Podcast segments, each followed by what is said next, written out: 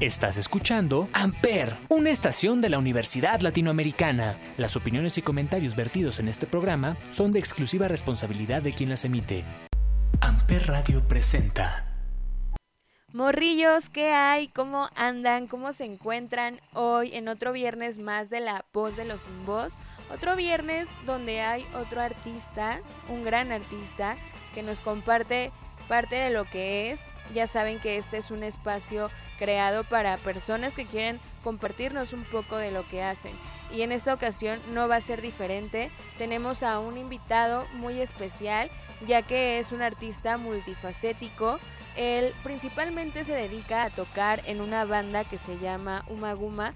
Toca el bajo y esta banda está conformada por chicas, pero él se define como una persona de género fluido, es decir, que en ocasiones puede vestir de hombre y en ocasiones puede vestir de mujer, porque él se identifica con los dos géneros y de esta manera se complementa. Entonces, está muy interesante porque además creo que tiene grandes cosas que aportar, ya lo decía, es multifacético, se dedica a la música, a la pintura, a la literatura, al cine y a otras tantas cosas que hace de manera increíble y que hoy vamos a platicar sobre ello.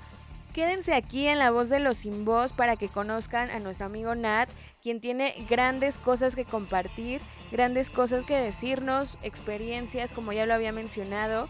Y antes de ir con él, vamos a escuchar una rolita que acabo de descubrir, pero realmente está muy muy chida y creo que va muy acorde con la temática de hoy, ya que como platicaba con Nat, no hace falta definirnos, simplemente somos lo que somos, somos nosotros y no hace falta que las demás personas nos acepten.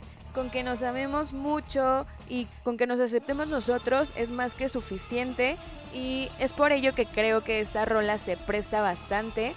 Se llama Me Amo y es de Rusi, una artista mexicana. Y esta rolita es del año pasado, justo un año que creo que fue crucial para todos nosotros porque pasamos por una serie de cambios pues inesperado y creo que ahí fue donde muchos aprendimos a querernos, a descubrirnos, a saber quiénes somos. Y si crees que no has pasado por ese momento de saber realmente quién eres, pues no importa, nunca es tarde para hacerlo y darnos nuestro verdadero valor. Así que escuchas esta rolita aquí en la voz de los sin voz por Ampere.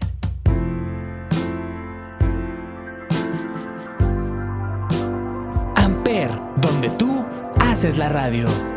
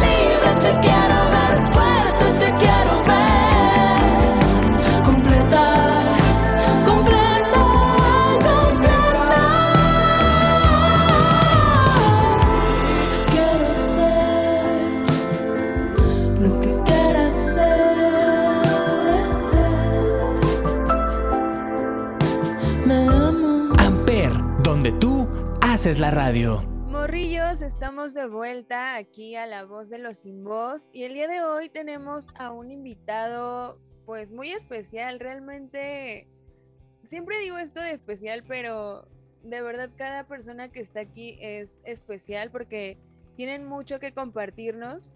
Y en esta ocasión está con nosotros Nat, quien es bajista de la banda Umaguma y bueno, nos va a platicar un poco sobre su vida, su trayectoria y todos los proyectos que tiene en mente, porque no nada más es bajista, está inmerso en, en muchas cosas y realmente es sorprendente. Así que pues bienvenido, Nat, ¿cómo estás? Gracias, eh, pues estoy muy cómodo, cómoda y cómode eh, con esta... Em, participación. Muchas gracias por invitarme. En especial eh, agradezco la difusión que se les da eh, a los humanos, a las personas. Gracias. No, gracias a ti por, por estar aquí. Platícame cómo fue que te adentraste en este mundo de la música y del arte en general.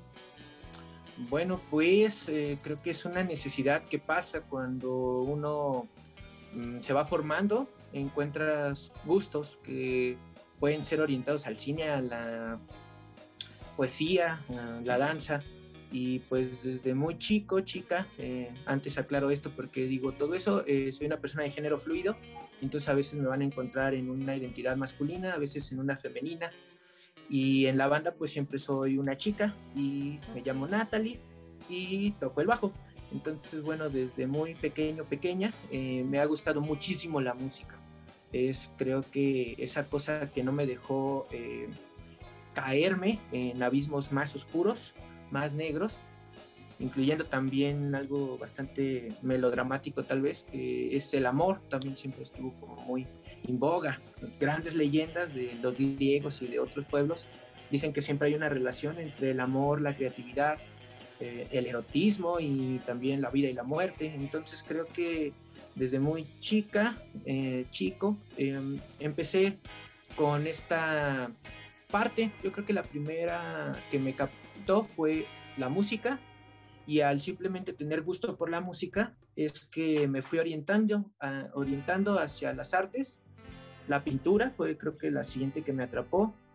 Eh, la literatura mm, me siguió atrapando y más tarde el cine me cautivó y bueno, pues he mantenido estos, estos movimientos eh, artísticos muy constantes en mi vida.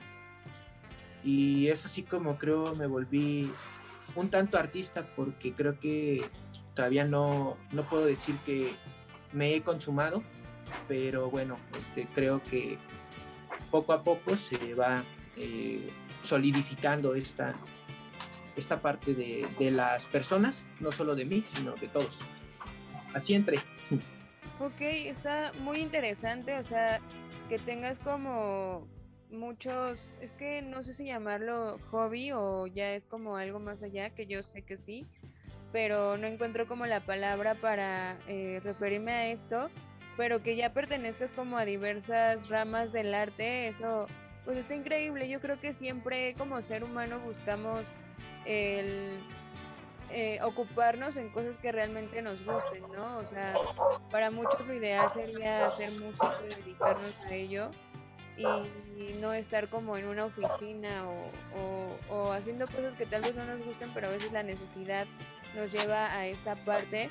Pero está increíble que tú tengas como estas, estos gustos y que de alguna manera te has explotado como persona para ponerte como, pues sí, a prueba, no sé, siento que eso es como una prueba personal, porque siempre estamos buscando dar más de nosotros para nosotros, o a veces más de nosotros para los demás, pero creo que en ese aspecto a veces entramos como en un error o en un, en un conflicto, pero pues qué bueno que, que te dedicas a todo esto eh, en la pintura, eh, la literatura y el cine, eh, ¿tienes algo como tal para mostrarle a, las personas o simplemente es como algo que te gusta? Bueno, eh, sí, eh, tienes toda la razón. es como siempre un conflicto para las personas crear, el poder vivir en el arte. Eh, no siempre es fácil hacerlo rentable, o sea, que, que te pueda retribuir algo para poderlo seguir haciendo. Es quizás lo único que nos interesa, ¿no? Este, no, no precisamente ser famosos o tener millones, sino que te dé lo suficiente para poder seguir eh, creando algo que por necesidad tienes, eh, pues la fijación de expresar.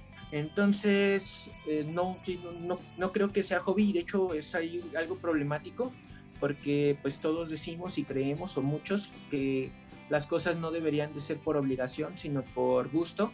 Y es como una paradoja, porque dicen algunos amigos, es que yo lo que hago lo hago por gusto, no por trabajo. Y está muy bien, pero entonces, ¿dónde está la línea que separa el hecho de que de eso también puedas vivir? Si no puedes vivir de eso, tienes más problemas en, en poderlo costear simplemente. Entonces, eh, siempre hay que tener una, una como sabia eh, postura en donde estés eh, a la mitad, ¿no? Y es muy difícil. O sea, que no lo veas solo como, como ganancia, pero que tampoco lo veas solo como obligación o como un juego. Entonces es, es extraño, pero los artistas creo, los que, los que podemos nombrar y preciar de que lo son, tienen siempre esta lucha en su interior.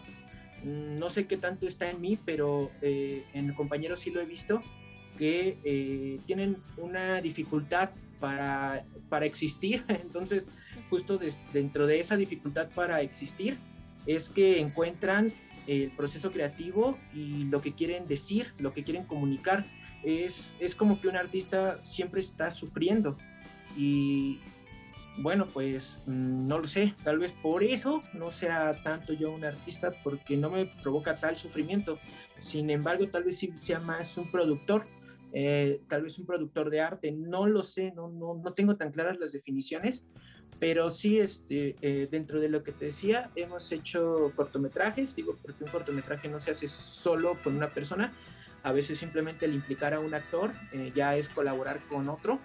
Eh, hemos hecho cortometrajes, hemos hecho videoclips para bandas, hemos hecho eh, animaciones, eh, tanto para videos de nuestro proyecto como para otros. Hemos hecho algunos ensayos fílmicos como tipo documentales y, y, docudramas. Y estamos intentando siempre llegar a más lejos con algo de stop motion y con algo de, de un largometraje o por lo menos un mediometraje. Eh, es como te decías, cosas que estoy planificando para seguir haciendo en los próximos días, meses y años. En cuestión de la literatura, eh, lo que he escrito son varios ensayos. fui a la Facultad de, de Filosofía y Letras, eh, terminé la carrera y justamente es ahí donde tuve como mucho acercamiento al poder hacer escritos y tengo por ahí algunos guiones, tengo por ahí algunos eh, cuentos eh, y, algunas letras para canciones. Entonces es lo que he escrito, todavía no puedo decir que he escrito un libro, pero sí me gustaría hacerlo, tal vez en una etapa de mayor madurez. Y en fotografía, pues sí tenemos propuestas visuales, eh, bastantes, tenemos... bueno, es que es una forma en la que nosotros nos mantenemos eh, tenemos una casa productora y ofrecemos servicios de producción visual de muchas especies, ¿no? Desde páginas web hasta fotografías. Entonces eso también lo pueden ver en internet, en nuestras páginas, ese trabajo. Y como pinturas es donde te lo quedo más a deber porque mis pinturas incluso se perdieron. Eh, las hacía más cuando estaba joven, te decía que era como las, las primeras cosas que hice.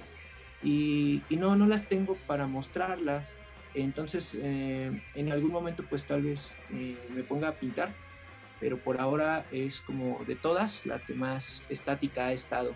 Y bueno, la música es donde también creamos y componemos temas muy seguido. Wow, súper interesante. O sea, realmente tu vida artística está muy completa. Y yo sí te llamaría artista porque pues todo esto es como, o sea, impresionante que te dediques a producir, a escribir, eh, hacer cosas de cine, eh, foto, todo esto está súper interesante. Qué padre tenerte por acá. ¿Y cuál de todas estas cosas es la que más te gusta, la que sientes que más te llena? Definitivamente no puedo vivir sin tocar, es algo que me jala mucho.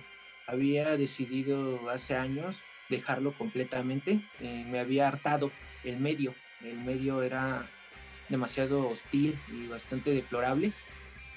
Y dije, no, ya, nunca más, este, no voy a seguir. Eh, creo que si vuelvo a tocar va a ser cuando tenga la edad y el conocimiento suficiente para estar en un conservatorio.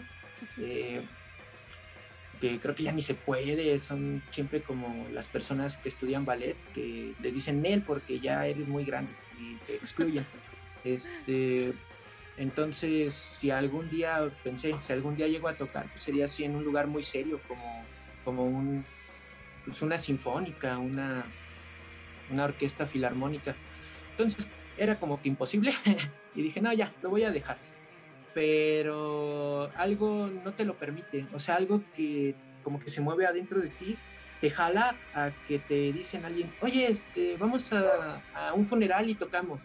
Y dices, va, porque quieres tocar, o sea, eh, o sea, lo que te platico es verídico, este, si de momento te llega algo, así por mínimo que sea, que te vuelve a meter y entonces no estás a gusto si no tocas, o sea, aunque a veces duele, aunque a veces se sufre, aunque a veces es eh, desgastante, eh, no lo puedes dejar. Creo que la música es la primera, otra vez insisto, y de ahí parten las demás, porque siempre voy a la cineteca y me quedo así como que viendo que muchos eh, cineastas están produciendo obras, algunas muy sencillas, ¿no? Digo, pero sí, eso yo también lo puedo hacer. Entonces, eh, pues me, otra vez me entra el gusanito de seguir filmando cosas y cada que puedo filmo algo, ¿no? Incluso la aventura de Umaguma en llegar al concierto, a él andamos filmando o alguna entrevista que nos hacen o que hacemos, porque a veces hacemos entrevistas más bien nosotros, pues también lo ando filmando y editando y produciendo. Y luego que los videos de Umaguma o los videos para otras bandas. Eh, entonces, eh, ese, ese sería el segundo. Y, y, pues lo que pasa con la filosofía, que sería como la parte de literatura, es que me acompaña siempre en los proyectos, es decir, eh, Umaguma, por extraño que parezca, tiene un sustento teórico muy, muy, muy extenso, la verdad, es demasiado extenso tal vez. Demasiado quiere decir que está mal. Cuando alguien te dice, oye, es que eres demasiado sonriente, de cierta forma te está diciendo que le harta que sonrías tanto. Este, dice, es de más, está de más, es malo. Entonces, este, sí, nuestro sustento teórico de Umaguma está demasiado amplio, pero sí tiene este, bastante filosofía. Eh, el puro concepto de la banda. Eh, digamos, las razones de ser de esa banda, pues está larguito y es porque lo construimos entre varias personas que pues nos gusta el arte, nos gusta el conocimiento universal, la filosofía, eh, la psicología, entonces por eso está medio, medio extenso. ¿Y cómo fue que surgió un Maguma a partir de que nace? Ah, es justamente eh, el sustento. Mm, a ver, te voy a platicar una historia, o sea, todas son verídicas, nada más que hay unas como jocosas, así chistositas. Hay otras que son este, como que como que sombrías, tristes, así, más darks. Y vamos, a, vamos esta vez a platicar la, la neutra. Em, la neutra mm, tiene que ver con que nos gustó la música instrumental a varias de las personas que ahora la formamos. Y los, las primeras charlas que tuvimos es que queríamos regresarle a la música instrumental ese tono dulce, melódico, armónico eh, que la música de ese tipo tiene. Bandas como los Ventus, los Shadows, eh, Santo y Johnny, eh, bandas todas como de los 60s, 50s, tenían esta, esta forma de hacer música que era muy melodiosa, no era agresiva, porque mucha de la música instrumental que ahora se toca es agresiva. A veces es punk, a veces es electrónica y siempre está así como que pum pum al full. Entonces, eh, eso era como que reafirmar mucho la parte, eh, por así decirlo, violenta del instrumental. Y nosotras queríamos regresarlo a un aspecto un tanto más sutil, un tanto más elegante, un tanto más sensible. Y entonces se nos ocurrió que era necesario convocar a la feminidad, es decir, eh, hacer una banda de chicas, una banda que tuviera eh, la posibilidad desde sus dedos, es que pues ya nosotros la mayoría tocamos con los dedos, ¿no? O con las manos, y algunos lo hacen con las cuerdas bucales o con la boca, soplando aire. Eh, todo esto parecería encontrarse de una forma más sutil, pensamos en un inicio, en una mujer, eh, entonces por eso se formó la banda con estos tintes, con estos tenores, que, es, este, que creíamos ahí encontrar la sensibilidad suficiente para regresarle ese, ese tono un tanto más pastel a, a, la música instrumental. Y bueno, para empezar porque casi ya no lo había y para seguir porque en México hay pocas bandas que hagan esto. Entonces pues no es como que quisiéramos ser la única, porque más bien nos gustaría que fuéramos varias, varias bandas haciendo esto, es para crear un movimiento y no solo una excepción, sino una manifestación. Y pues así estuvimos intentándolo y creo que varias veces se consiguió, pero ahora cada vez más sabemos que tanto las mujeres podemos o pueden o se puede que sean violentas como también este, fuertes, agresivas, como también los hombres eh, tienen el lado femenino a flor de piel y a veces son hasta los más sensibles. Entonces, aquí lo que hemos aprendido en el camino es que eh, existen mil mundos en uno. Eh, hay mil personas, mil aspectos en un solo individuo y tanto las mujeres pueden crear algo bien rudo y los hombres pueden crear algo bien sutil y bien sensible y eso está padrísimo. Totalmente. ¿Y qué género es, es tu banda? ¿Qué género es Mauna? Eh, nos gusta que nos identifiquen como una banda de instrumental. En sí, el género instrumental en la música es quizás el género más antiguo porque pues es dicho de toda la música que no tiene letra. Entonces, bueno, pues nuestro género musical es instrumental, pero empezamos por necesidad de categorizarnos eh, como una banda de surf que tenía algunos tintes western.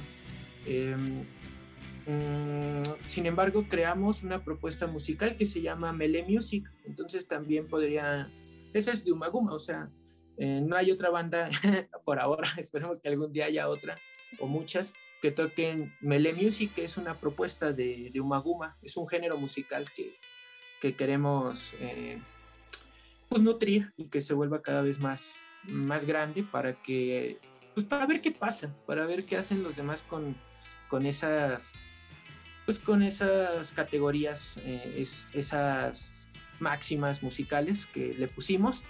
Entonces, mm, sería como Melee Music Instrumental, nuestra banda es de instrumental y, y pues muy rocker, o sea, tal vez entramos mucho en lo rocker, en lo rockero, pero pues en el rock entra todo, entra desde un reggae hasta un ska, hasta un punk, entonces hasta un metal, hasta algo gótico. Entonces justo la propuesta de Melee Music es una música de músicas, es otra vez una fusión, es, es muchos ritmos mezclados o eso es lo que estamos luchando por hacer, desde un jazz hasta un calipso. Creo que justo eso, como que no a veces tenemos que definir algo, o sea, simplemente es como lo que platicábamos antes de entrar a, la entrevista, simplemente es, pero pues qué padre que ustedes hayan tenido como esta iniciativa de dar esta propuesta de un nuevo género y pues esperemos que sí a futuro estemos escuchando más bandas con esta descripción. Y eh, comentabas algo súper interesante, creo que a veces nos centramos en que yo soy mujer y soy así y tengo que vestirme como mujer. O sea, lo que estábamos platicando antes. Y de los hombres que a veces no aceptan como esa parte sensible eh, para sí mismos, o sea, como que todo es muy macho y yo soy así también y, y no, yo creo que es importante el conocernos realmente quiénes somos y aceptarlo y mostrarlo, o sea, así como tú que tienes, eh, bueno, que eres de género fluido, que en ocasiones vistes de hombre, en ocasiones de mujer, y, está muy padre, es muy interesante, creo que todos deberíamos de darnos a la tarea de, de saber o de intentar descubrir quiénes somos realmente para nosotros mismos, no para la sociedad, sino para nosotros. Y de esa manera creo que las cosas fluirían mejor en nuestra vida. Y tocando este punto, eh, para ti, ¿qué tan complicado ha sido eh, en este ámbito artístico, principalmente en, en lo público, eh, ser de género fluido? ¿Qué tan complicado es? Porque eh, comentabas algo que en el medio es como muy banal, hostil y todo esto. Entonces, ¿qué tan complicado ha sido para ti? Súper. Eh, mm, voy a intentar cubrir eh, todas tus preguntas que todas me parecen valiosísimas e interesantes. Eh, bueno, lo primero es definir, es limitar. Por eso está súper padre que dices que tal vez no estemos tan en el horizonte de quererlo definir todo. Eh, algo que lo defines, lo pones como limitado y finito, hasta ahí se acaba, ya no puede cambiar o moldearse. Eh, en cambio, lo que es un tanto más libre se puede transformar y por eso prevalecer. Lo que permanece se acaba, lo que se transforma continúa. Um, luego, en cuestión de... Eh, esto me pareció súper padre lo que dijiste, que eh, tenemos que enfrentarnos al mundo con una cierta apariencia de, de hombre o de mujer. Y, y, nos pasó mucho o nos pasa mucho en las bandas, porque cuando empezamos a, a encontrar bandas amigas formadas por mujeres, pues la mayoría no vestía de una manera femenina, entrecomillado lo, lo pongo, porque no está definido, o sea, eh, un vestido no es solo para una mujer o no es solo para un hombre. Eh, la ropa no tiene sexo, pero muchas mujeres se vestían más bien como hombres rockeros y nos llamaba la, la atención, ¿no? O sea, solo nos llamaba la atención cuando las vocalistas que estaban ya en boga, por ejemplo, Julieta Venegas, Natalia Lafourcade, Mon Laferte, todas ellas eran muy femeninas, o sea, siempre traían vestidos, zapatillas, maquillaje, entonces la propuesta de Maguma también fue rescatar esa identidad. Es, una identidad, no es el todo, ni tampoco está definida entre masculino o femenino. De hecho es lo que estamos intentando como quitarle, ¿no? Que, que si te ven con una falda sea símbolo de que te pueden atacar, eso de plano está muy mal. Este, eh, o que necesitas traer pantalones para que te respeten, eso tampoco está bien. Entonces, eh, estamos intentando diluir, ¿no? Sé si solo yo y si solo unas bandas o si solo algunos pensadores, pero diluir esa noción de, de un género para que realmente no haya excusa de atacar a alguien porque es muy hombre o muy mujer o, o muy moreno o muy blanco, eso, eso no va. Eh, entonces, sí, en, en Umaguma intentamos mostrar que se podía hacer todo desde una apariencia femenina. Ahora sí, lo que me decías de eh, el medio hostil, fíjate que me pasaba más eh, cuando me vestía solo de hombre. Eh, cuando empecé a tocar en bandas con otros nombres, iba siempre de vato, o sea, así como ahorita. Y, y era muy deplorable porque la gente no te escuchaba. La gente iba a beber, iba a drogarse, iba a disque bailar o a ligar o a fajar, pero pasaba a segundo término la música. Eh, era pues, más tonto de lo que todavía soy, este, o más este, inexperto en esos ámbitos. Y fue mucho más tarde que encontré a un compositor eh, que ahora es clásico, que se llama Satie, que escribió que la música no está hecha para que la escuches, sino para ser una compañía en tu vida. Si yo hubiera entendido eso desde aquel momento, habría sabido que nuestra música era la banda sonora de las peripecias que hacían esos individuos, o sea, tal vez romper cosas o bailar alrededor de una fogata. Era como el soundtrack, estaba ahí atrás, este, como que no importaba, pasaba a segundo término. Pero Satie lo supo ver y, y lo supo exponer y él no quería que, se sentaran a escuchar su música. Tocaba en conservatorios, bueno, en escuelas, en music halls, o sea, en salones de música. Y pues normalmente llegas a tu butaca y te sientas a escuchar la obra. Eso a él le cagaba. Decía, no es que no, no hagan eso, no, no, no hagan que la música solo sea un objeto de apreciación así serio y categórico, sino más bien utilícenlo para comer, para bañarse, para viajar, y pues poco a poco le fui encontrando el encanto a ello y ahora es, eh, es muy fuerte, ¿no? Entonces ya, ya no me interesa tanto que me escuchen como tal, sino quizás ser la música de fondo de alguna vida por ahí. Eh, entonces cuando me pasaba que era muy hostil en medio y por eso quería dejarlo, pero ya no, ya, ya ahora es más eh, una colaboración de las personas implicadas, desde el ingeniero de audio hasta las personas que hacen la difusión y obviamente los que escuchan. Eh, vestido como ahora, en mi personalidad de Natalie, ha sido muchísimo más el aprecio que las personas tienen. Es decir, no porque sepan que yo soy una persona de género fluido o porque me tomen como una mujer, sino porque ha logrado instaurar una relación de respeto entre nuestro público o el público que nos empieza a conocer y la banda. Creo que nunca les hemos faltado el respeto a los escuchas, eh, como algunas otras bandas y músicos lo llegan a hacer, y creo que no nos hemos ganado ese odio, esa aversión. Entonces la relación es muchísimo más amena, entonces hay mucha más cercanía, como que conectas muy bien con, con, el escucha, con la persona que, que está viéndote o, oyéndote, a veces bailando lo que estás tocando. Y ya, ya se neutralizó, es muy bonito, la verdad, es, es algo que, que, me gusta mucho. Creo que eh, esta persona que no recuerdo el nombre eh, tiene mucha razón, o sea, yo no había pensado esto, que la música no es solo para apreciar, pero realmente así lo es, o sea, no, el no ser solo para apreciar porque la utilizamos tan solo en las fiestas y tú estás platicando y tú estás bebiendo y, y, la música está ahí y de repente le prestas atención y tal vez es una canción que conozcas y cantas un pedazo y la fiesta sigue, ¿no?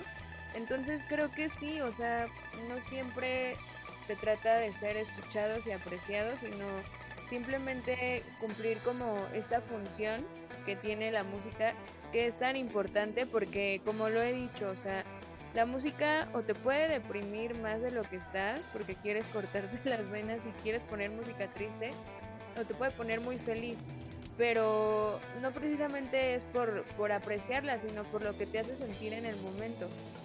Entonces es bastante interesante este tema que tocas creo que hay mucha razón en ello y qué bueno que en algún momento te diste cuenta de que así era y no te frustraste para no seguir tocando, porque pues creo que es algo que haces muy bien, en lo que puedes expresar lo que eres, de todas las formas en lo que lo haces.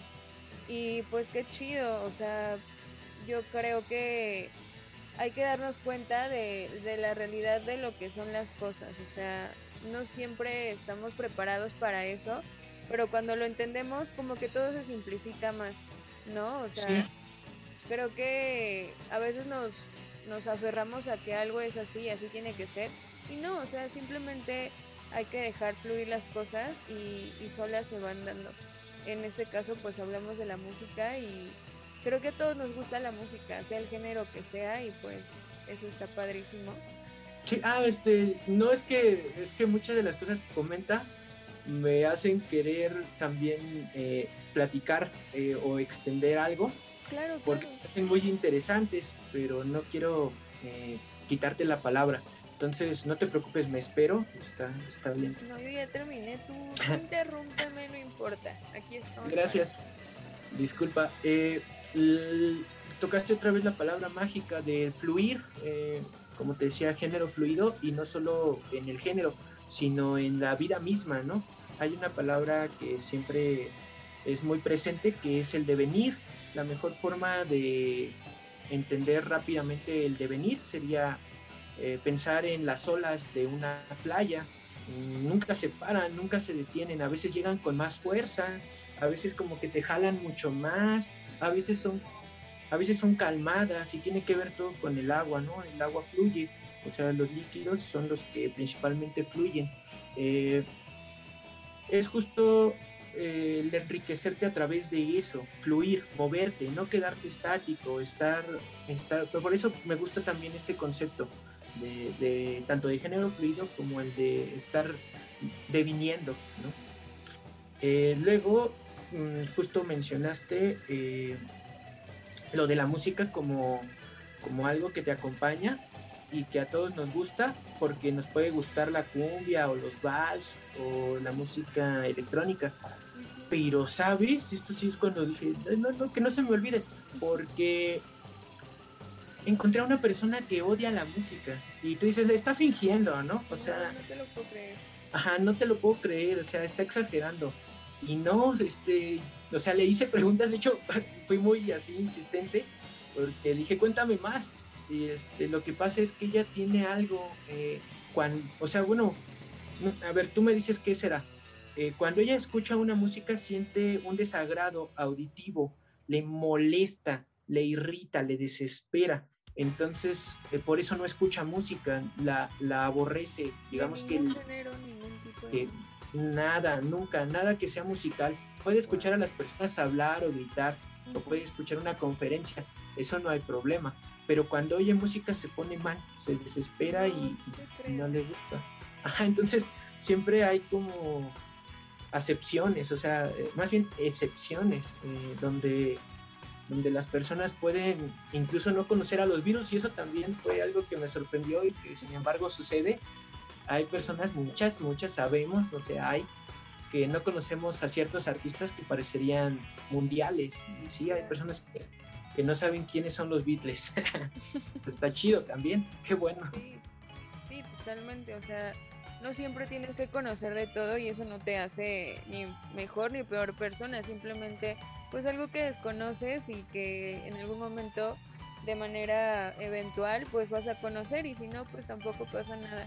Y ahorita que toques este, este tema de los Beatles, hace no mucho una persona me mostró una canción de ellos, así como ya de las últimas, que parece así como un llamado a, al diablo, no sé.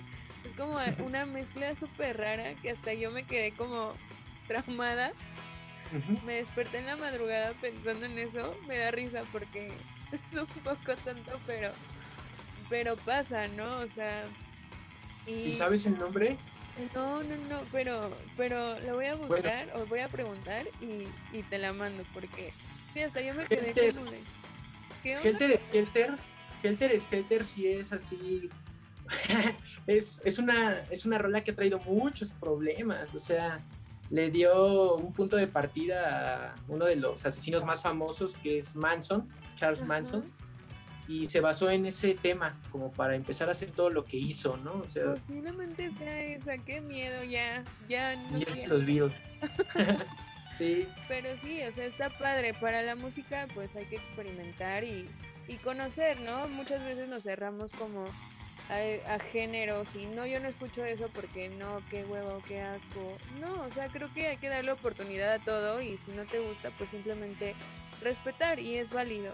Pero esto que me mencionabas de, de la persona que conoces que no le gusta la música, nunca lo había escuchado, o sea, creo que yo no, yo nunca imaginé que hubiera alguien a quien no le gustara la música, pero pues mira, o sea, existe y, y, qué curioso, pero pues hay de todo en la vida y es aceptable. Confirmo, sí. Sí, 100%. Y bueno, íbamos a, bueno, iba a mandar a, canción para darle pues un poco de música a, a, esta entrevista que está muy interesante. Tú eres una persona muy interesante.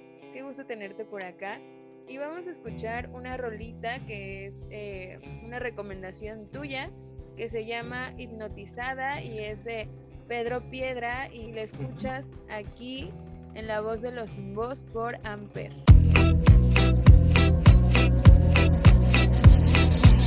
Ella salió de casa con los pies pelados. Donde tú haces la radio.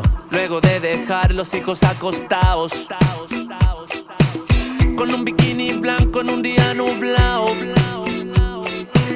En un bosque de dulces hipnotizada. Quiso recordar el lugar olvidado.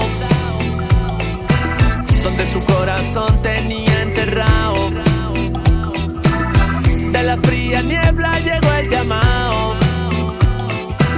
En una playa negra hipnotizada. Le pregunto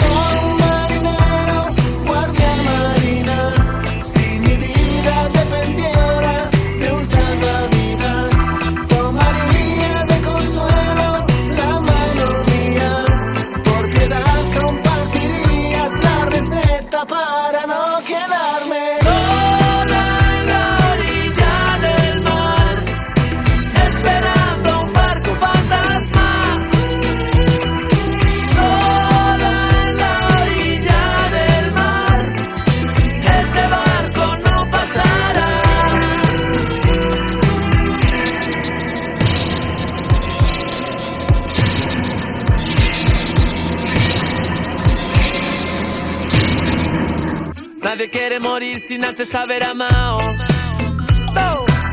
Y no se puede amar sin quedar tocado. Barco sin timón negro y encallado. Tripulante blanca sobre la playa.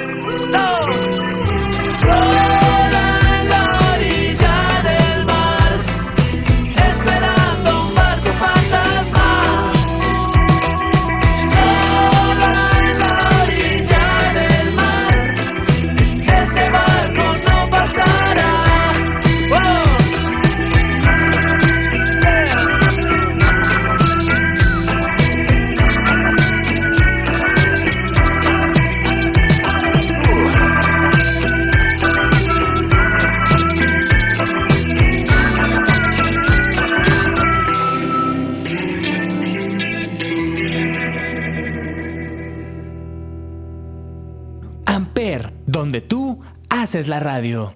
Estamos de regreso a La Voz de los Sin Voz por Amper y seguimos con Nat platicando sobre la música y el arte en general.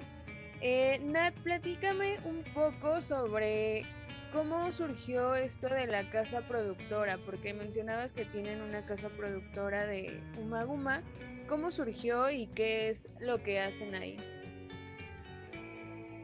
Súper, pues es una iniciativa que empezó desde la cuna, la, la escuela, quiero decir. Cuando empezamos eh, la universidad nos pidieron crear un concepto. Eh, fuimos a la Facultad de Artes y Diseño. Eh, entonces nos pedían crear un concepto para que eso fuera como un inicio de lo que quizás haríamos en un futuro, ¿no? Este, muchos nos recomendaban hagan un proyecto que puedan continuar después de la universidad, aprovechen desde ahorita para ir sumando ¿no? en, ese, en ese quehacer. Y le pusimos Imagen a Cherniego. Eh, era una casa productora, nos enseñaron cómo formar una casa productora, todo lo que tenía que tener. Y eh, ese proyecto fue tan exhaustivo que lo continuamos al salir de la universidad. Eh, está formada en especial por mi compañera de toda la vida, mm, musicalmente hablando, eh, artísticamente hablando, que se llama Karen Marroquín. Karen y yo estamos como directiva de Imagen Ocherniego y es eh, un concepto donde hacemos creaciones visuales desde una página web hasta un video. Hemos hecho muchísimas producciones para festivales. Hemos estado ante 20 mil personas eh, con toda la carga de trabajo que hay atrás, que es un escenario, un montaje, eh, presupuestos, artistas, es decir, organizando conciertos, pasarelas, hemos hecho exposiciones, hemos hecho coloquios, hemos hecho simples y más sencillos talleres, hemos hecho proyecciones de cine, de hecho por eso se llama Nocherniego, porque hace muchos más días y años y meses eh, iniciamos también Karen y otras personas, en aquel momento éramos 32, eh, llegamos a ser un colectivo de 32 personas, eh, haciendo un proyecto que se llamó Nocherniego de Cine y Música. Todavía existe y todavía lo hacemos eventualmente, pero ya no tan seguido como en aquellos años. Se dedicaba a hacer un maratón de películas, empezaba a las 6 de la tarde y terminaba a las 10 de la mañana del otro día. O sea, era un encerrón para conocer la filmografía de un tema en específico o de un autor. Eh, y súper, ¿no? Nos poníamos a discutir, lo hacíamos en una sala de cine gemela, otra vez el tema de Géminis. Era una, una, una sala dual entonces podías elegir qué película ver, si la de la sala 1 no te gustaba, te ibas a la sala 2 y viceversa. hay, hay, muchas historias muy padres de, de Nocherniego eh, y era, era muy divertido hacerlo. Y así se llamó Nocherniego de Cine y Música y es de donde tomamos el nombre, porque primero hicimos el Nocherniego de Cine y Música, el maratón de cine, y luego en la escuela nos pidieron hacer la casa productora y tomamos ese nombre, Nocherniego, pero ahora le pusimos imagen para que fuera nuestra casa productora y ahora nos dedicamos a eso, a hacer producciones visuales, desde diseño gráfico hasta fotografía profesional, hasta vestuario. Hemos vendido varias piezas únicas, o sea, las diseñó Karen, las, las confeccionó una amiga que se llama Ana y se vendieron. Entonces, eh, hemos estado siempre, eh, de cierta forma, sobreviviendo a través de nuestra casa nuestra casa productora que se llama Imagen Nocherniego. Eh, ¿Cuál ha sido como el reto más grande que se les ha presentado para la hora de la casa productora? En la escuela. es, es realmente algo, siempre me lo preguntan, ¿qué es lo más difícil que has vivido? Y definitivamente el segundo semestre con nuestra maestra Johanna Blanco es lo más difícil que he hecho en mi vida. Nunca pensé estar tan cansado, eh, tan exhausto, tan acabado. Eh, fueron seis meses de trabajo extenuante. Eh, teníamos que hacer una mega ofrenda y dirás, ah, bueno, una mega ofrenda, ¿no? Sencillo. No, es lo más complicado que he hecho en mi vida. producirla, montarla, hacer que luciera, incluso presentarla, fue algo desgastante a más no poder. Johanna, una maestra muy reconocida en la facultad y en el medio, ha hecho desde Vives Latinos hasta conciertos para Madonna, Ocesa, Pepsi Center. Digo, esas son sus credenciales, a mí no me gusta tanto hacer énfasis en mis credenciales o en las de alguien más, pero lo único que quiero dar la idea es de que ella sabe lo que es trabajar en serio. Entonces, nos lo demandó, nos dijo, pónganse ahora a hacerlo ustedes. Y vaya que nos dio una experiencia de lo que se dice te curte, que te curte, porque después de ello nunca me ha vuelto a pasar algo tan difícil, nunca. Ni siquiera el Vive a la Izquierda, que, que pues simplemente el presupuesto, ¿no? El presupuesto era de 3 millones y, y hacerlo con tantas personas y con tanta, tantos artistas, no es nada sencillo, pero la verdad ya fue un juego de niños comparado con, con, ese semestre en la facultad. Pero ¿por qué? O sea, ¿por qué fue un reto? Porque todo lo tenías que hacer tú. Eh, le decías a la maestra, eh, tengo la idea de hacer una pantalla gigante para que en el cierre de la mega ofrenda el público llegue a la pantalla y vea una proyección eh, gigantesca del Chivalba, porque era en el 2012 en el 2012 eh, estaba el tema de el fin del mundo maya, ¿recuerdas? O sea, que, que, era muy mítico. Entonces queríamos hacer algo verdaderamente especial para esas ofrendas y, y entonces quisimos poner una pantalla, por ejemplo, Y la maestra simplemente te decía, sí, perfecto. Decías, bueno, ¿dónde consigo la pantalla? No lo sé. ¿Dónde consigo el proyector? No lo sé. Averígualo, hazlo. Si no lo haces tú, no, no, no vas a aprender. Tienes que hacerlo. Bueno, pero necesitamos dinero. Consíguelo. Bueno, entonces necesitamos patrocinadores. Consíguelos. Oiga, bueno, pero entonces los materiales, consíguelos. Entonces, eh, ¿y cómo lo vas a presentar? Es tu problema. Entonces era, hágalo usted mismo totalmente. Y lo más complicado quizás fue aprender a, a trabajar en equipo. Eh, son equipos grandes, son equipos de, de 50 a 100 personas, eh, todas metidas en un proyecto donde si uno falla, todo el evento se cae. Entonces tienes que hacer que todos estén convencidos ya sea tú como director, porque aprendimos dirección de arte, o bien como el simple tramoyista que abre el telón, todo tiene un nivel de responsabilidad muy grande, muy grande. Entonces eh, fue sin descanso, pasamos cerca de dos semanas durmiendo una hora a lo mucho, eh, y eso ya cansados de la planeación, porque tienes que hacer eh, renders, tienes que hacer formatos, tienes que hacer diseño gráfico, edición de video, o sea, un proyecto de, tanta, de tantos medios, porque precisamente se llama multimedia, es un proyecto multimedia, es una experiencia que va a ser visual, va a ser auditiva, va a tener aromas, va a tener gastronomía, expositores, va a tener un concepto, o sea, algo eh, teórico. No sé, o sea, por ejemplo, nosotros queríamos que la pantalla de cine, que iba a ser gigante, eh, tuviera una fuente, no sé, no sé cómo pensamos en eso, una fuente que cayera enfrente de ella como una cortina de agua para que aparte se proyectara eh, sobre un líquido la imagen y fuera más espectacular. Eso sí nunca lo logramos, lo, de, lo del agua no se pudo. y es lo que nos dijo. Suena muy complicado, pero pensamos que iba a ser posible, pero no lo logramos. Entonces nos, que, nos quedamos solo con la pantalla iluminada con con unas luces que cambiaban de colores y pues la pantallota de cine que tuvimos que hacer. Eh, de hecho, todavía tengo la tela con la que se montó. Este, eh, y realmente fue impactante al momento de estrenarlo, de, de, que lo proyectamos, porque aparte el cañón, o sea, el cañón desde donde se proyectaba, salía de la boca de una lagartija gigante que hicimos en papel maché, no sé, por qué, no sé por qué lo intentamos, que estaba subida en un árbol real que representaba el Xibalba, que eh, a fondo tenía una pirámide que construimos con tabiques, o sea, eh, es para que te des una idea de por qué fue tan difícil. Este, sí, sí, ya lo y, entiendo. y, y todo estaba comandado desde esa pirámide y ahí yo me metía a presentar y a operar eh, la música, el video, y no manches, yo estaba más dormido que despierto y aún así pues tenías que serte responsable de que, de que funcionara. ¿Y finalmente les fue bien, les fue mal o cuál fue el resultado? Eh, pues sí, obtuvimos como mención honorífica, o sea, sí realmente Wow. sí apantalló, sí, sí apantalló, todavía tengo por ahí el video que se proyectó. Eh, está bastante interesante también, eh, es un fragmento de una película mezclada con, pues, con el concepto que traíamos. Eh, se llama La Fuente de la Vida, véanla. Eh, bueno, es que aquí se conoce como el fuente, la Fuente de la Vida, pero en otros lugares es el Árbol de la Vida.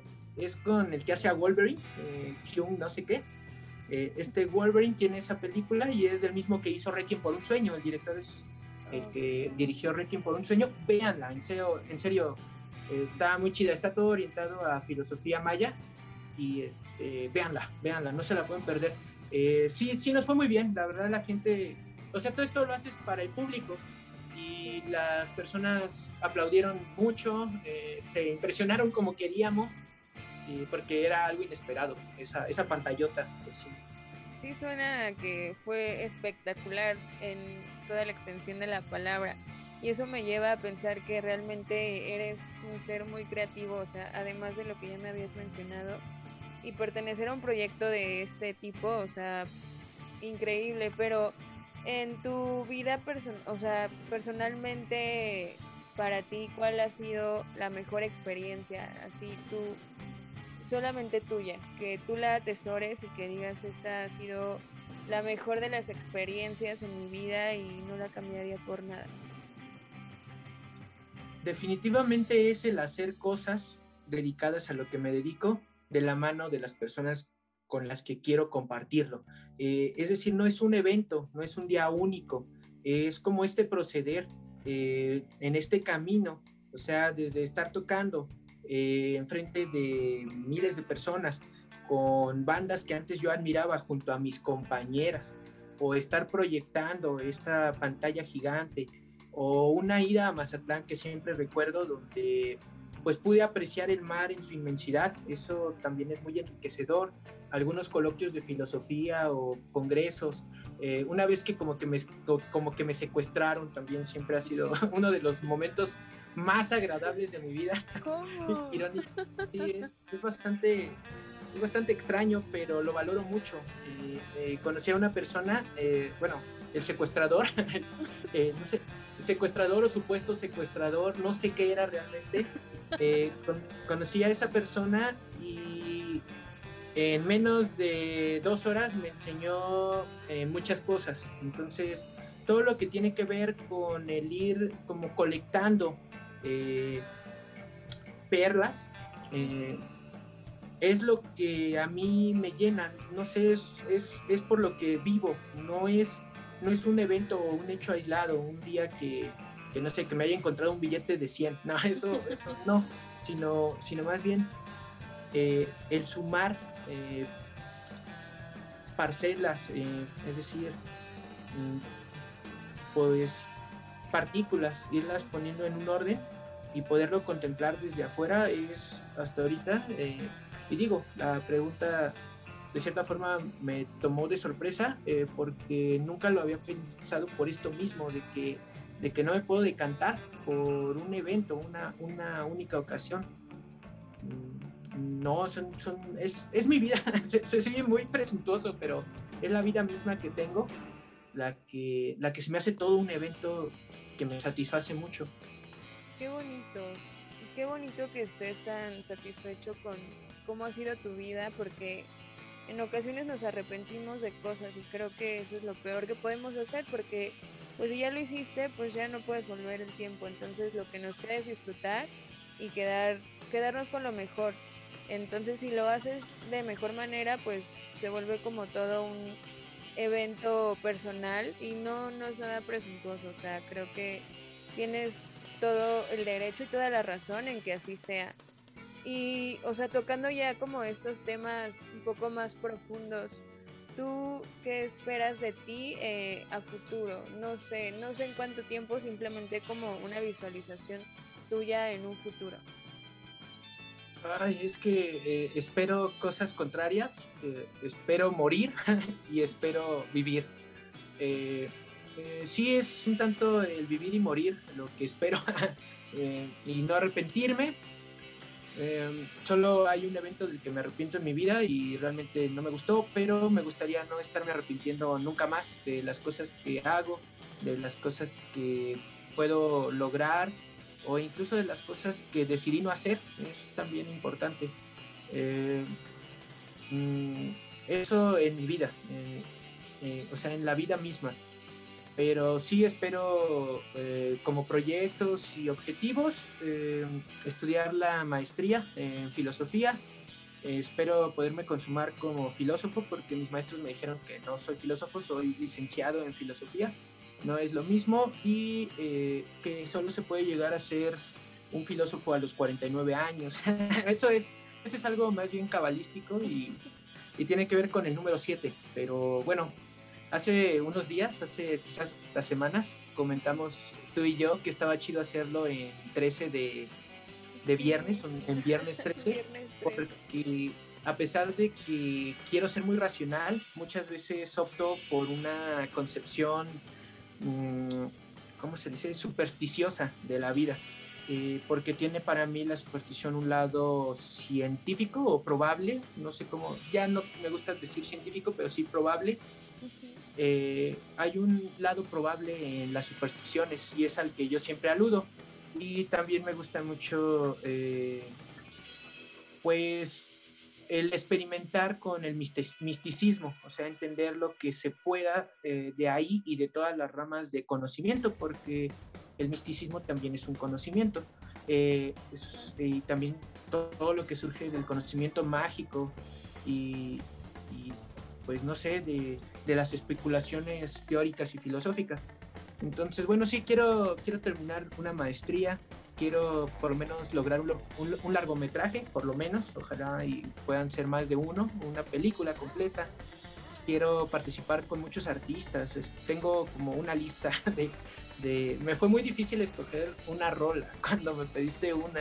Eh, hay muchísimas que hubiera querido poner ahí, pero entre ellos pues hay artistas a los que quisiera no pasar la oportunidad de conocer. Hasta ahora ya me ha tocado conocer a muchos y realmente ha sido bien chido porque son justo las personas que creí podían ser, es decir, personas humildes y grandiosas.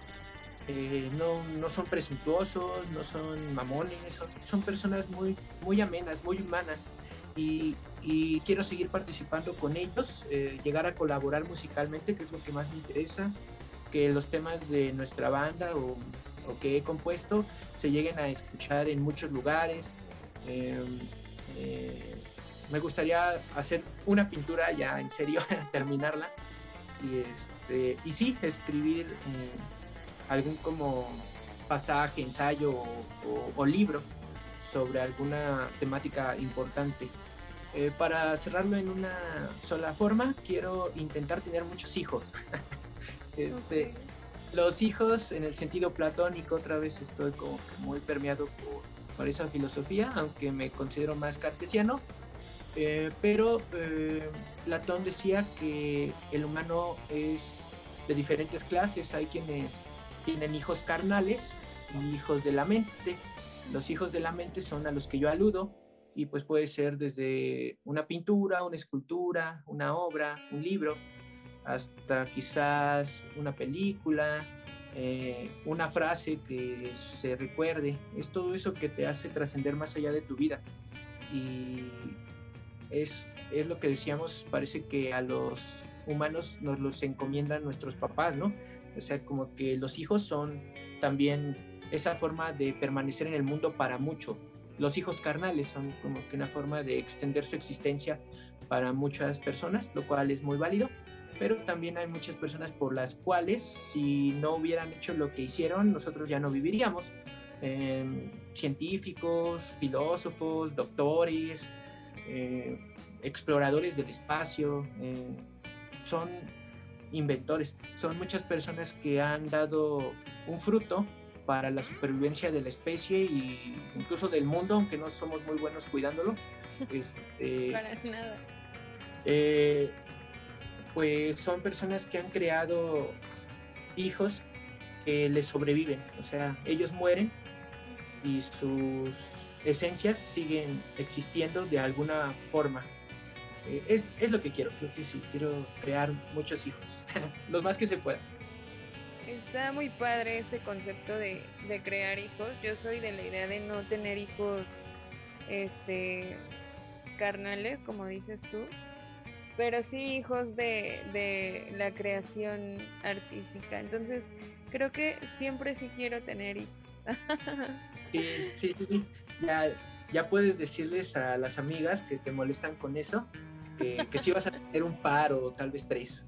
Voy a tener muchos hijos. Ya no me pregunten más.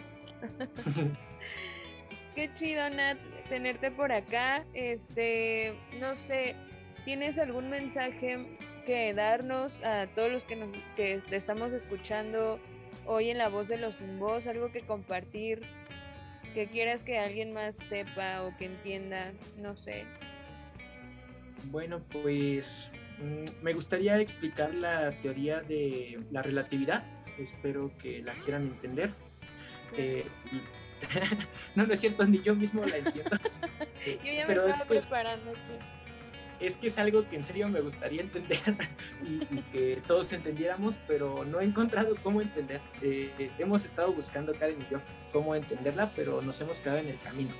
Este, eh, bueno, solamente si pudiera como dar un, un cierre, es lo mismo que decíamos, creo que podría ser la tesis de esta conversación, el poder estar fluyendo entre los distintos aspectos de la vida o de la humanidad no se centren en uno solo. Bueno, no es como que yo pueda aconsejar a nadie, pero eh, pues si a ustedes les late, eh, podrían intentar mm, ver más allá de lo evidente. Eh, esto es una frase de una caricatura por ahí vieja y al mismo tiempo es una frase que, que se refuerza en el cierre de una película que se llama El laberinto del fauno, eh, sí, de, de Del Toro. Mm, cuando muere el personaje principal, que es una muerte extraña porque parece que sobrevive, pero no lo sabemos bien. Yo nunca he sabido si Ofelia muere o vive, pero cuando está derramando su sangre, eh, ella ve una alucinación o si no es que el resto de su vida. Esto es muy cartesiano, les decía que era muy cartesiano. Eh, no sabemos si la vida es un sueño o si es realidad, es como la Matrix y todo esto. Bueno, cuando Ofelia está como que muriendo, así vamos a decirle, este, se, se ve una, una escena donde una voz dice que el mundo y la belleza de él está solamente visible para quien puede ver más allá. Entonces, en cierta forma te está diciendo que puedes hacerlo solo si tienes la valentía de observar, de buscar, de mirar. Y eso es lo que les recomiendo a todos, ¿no? Vean, intenten ver más allá de lo, de lo obvio, de lo superfluo, de lo evidente. Intenten acceder a la esencialidad de las cosas, que es bastante difícil. Este, si lo logran, me dicen cómo lo hicieron, porque yo también lo estoy buscando. Y, y sí, es, es, eso sería todo. Ok, Nat, eh, pues nos puedes compartir tus redes sociales para encontrar un poco de tu trabajo. Sí, encantada, encantado, encantade. Sobre la banda van a encontrar todo nuestro trabajo como Umaguma. Eh, tenemos una sala de ensayo, pueden venir a ensayar aquí en nuestro espacio. Eh, la van a encontrar como sala de ensayo, no, pero casa, porque es una casita, casa de ensayo Umaguma. Pueden, si ustedes quieren comer o, o relajarse aquí también al momento de estar haciendo sus creaciones, a veces es necesario. Y la otra es Nocherniego. Esas son como las dos más importantes. Nocherniego es, como te decía, casa productora, un maratón y también es una tienda, Nocherniego Store, donde vendemos ropa alternativa, botas y algunos vestuarios especiales, eh, un poco enfocados a las subculturas o contraculturas, como quieran llamarle. Entonces, Nocherniego. Eso es lo primero que les va a salir cuando lo busquen. Y pues a mí me encuentran como Natalie Sofía Moreno Durán eh, o Natalie Umaguma, es más fácil. Ok, pues muchas gracias Nat, muchas gracias por esta entrevista que realmente estuvo muy profunda, muy interesante. Tocamos temas que yo pues en mi vida había imaginado que pudieran existir, como, o sea, yo me quedé sorprendida con esto de, de la chica que no le gusta la música, como, este, otros tantos temas, y te agradezco mucho por tu tiempo, por estar aquí y esperemos que en un futuro eh, esté presente la banda completa, Uma Guma, para poder platicar con todas y, saber un poco más. Aceptamos, aceptamos encantadas y pues muchas gracias por tu tiempo, por tu dedicación y también me la pasé muy bien. Gracias. Gracias, Nat. Pues ya saben, Radio Escuchas Cósmicos, nos escuchamos aquí en la próxima de La Voz de los Sin Voz, que se transmite a través de Amper, que es una estación de la Universidad Latinoamericana donde tú haces la radio. Bye. Amper Radio presentó Amper, donde tú haces la radio.